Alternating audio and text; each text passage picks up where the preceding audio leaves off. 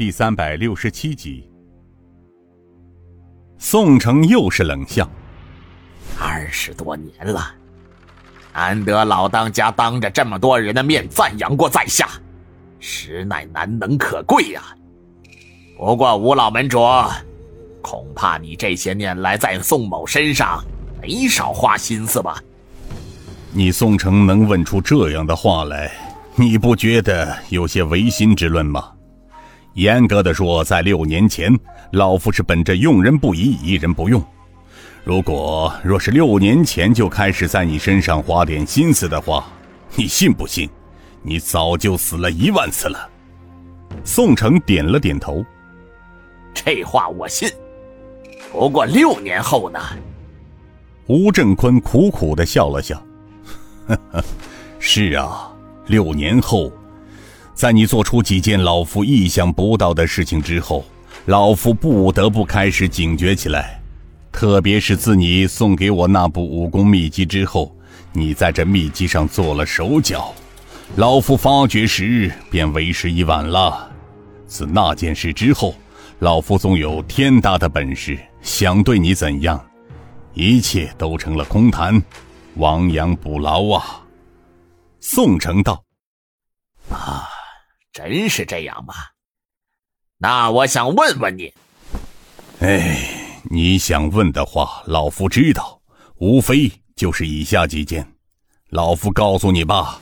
第一，你是想问，顾老坛主请工匠设计的坛机关暗道，除了总坛这间地下室和这条密道之外，老夫没让顾坛主告诉你吧？在这，我可以告诉你。整个飞虎门总坛内的确有许多暗室密道，只有掌门人才知道的秘密。除此，是下一代掌门人才可以知道。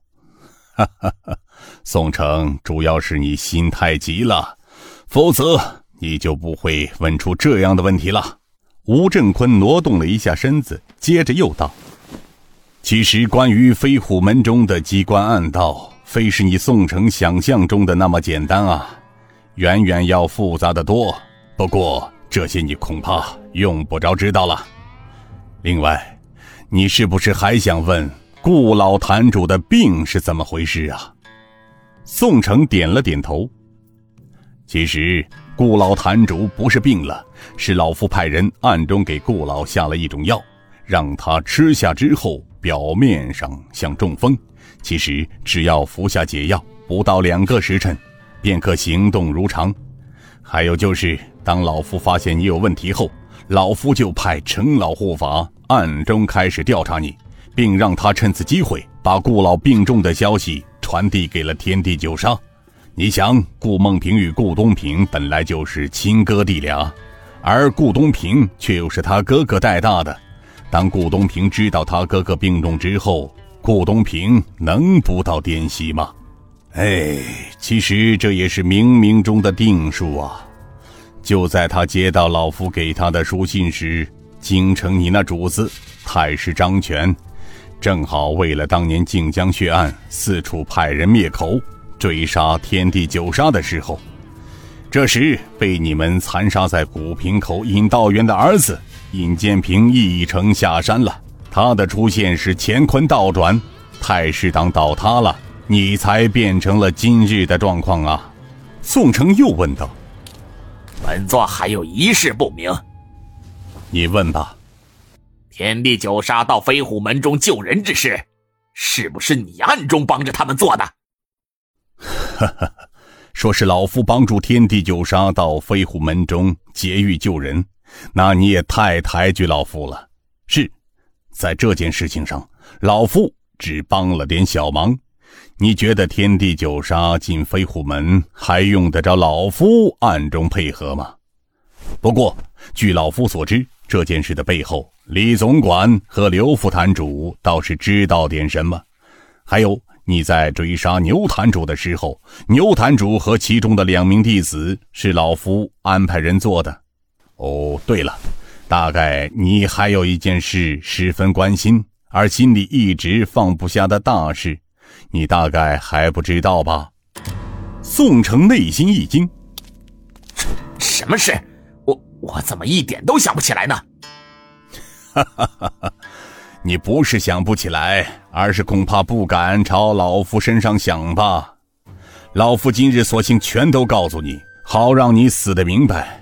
你想听吗？好，那又是什么事？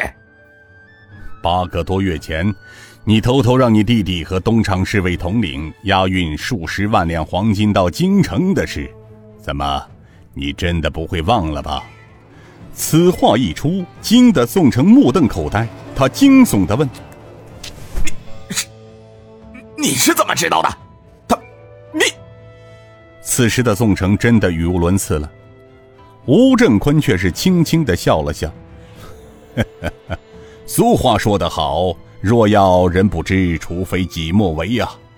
你宋城自认为把偷运数十万两黄金的事情做得人不知鬼不觉，其实就在你们偷偷从库中运走黄金的那时起，老夫就知道，并暗中监视你们的一举一动，其中包括你和杜乃谦。你弟弟几个人在你卧室秘密商议押运黄金的所有计划，老夫知道的一清二楚。你认为瞒得了别人，可能瞒得了老夫这双耳朵吗？这这怎么可能呢？你即便知道了，又能怎么样？凭你当时的能力，又怎么能够办到呢？宋城，你也太自信了。别以为就凭区区数十个侍卫和你弟弟宋武带着二十多个属下，就可以把那么多的黄金安然无恙的送到京城太师手上，那就大错特错了。呵呵，你们怎么把黄金偷运走的，老夫就能把它怎么运回来。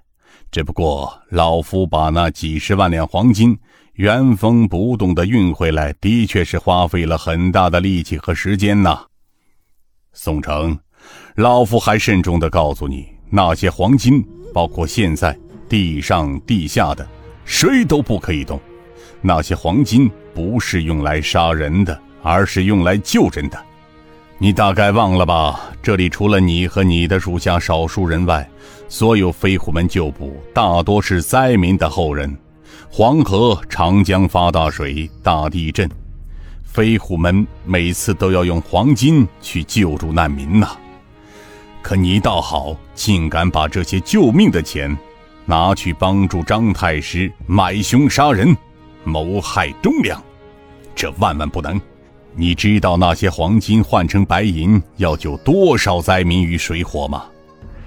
这也是飞虎门创立门派二十多年以来的立门规矩。哼 别以为煞费苦心，挖空心思夺得飞虎门掌门之位，就可以为所欲为、一手遮天。你问问这些弟兄们，他们答不答应？不答应！不答应！众人齐声喊道：“我们坚决不答应！”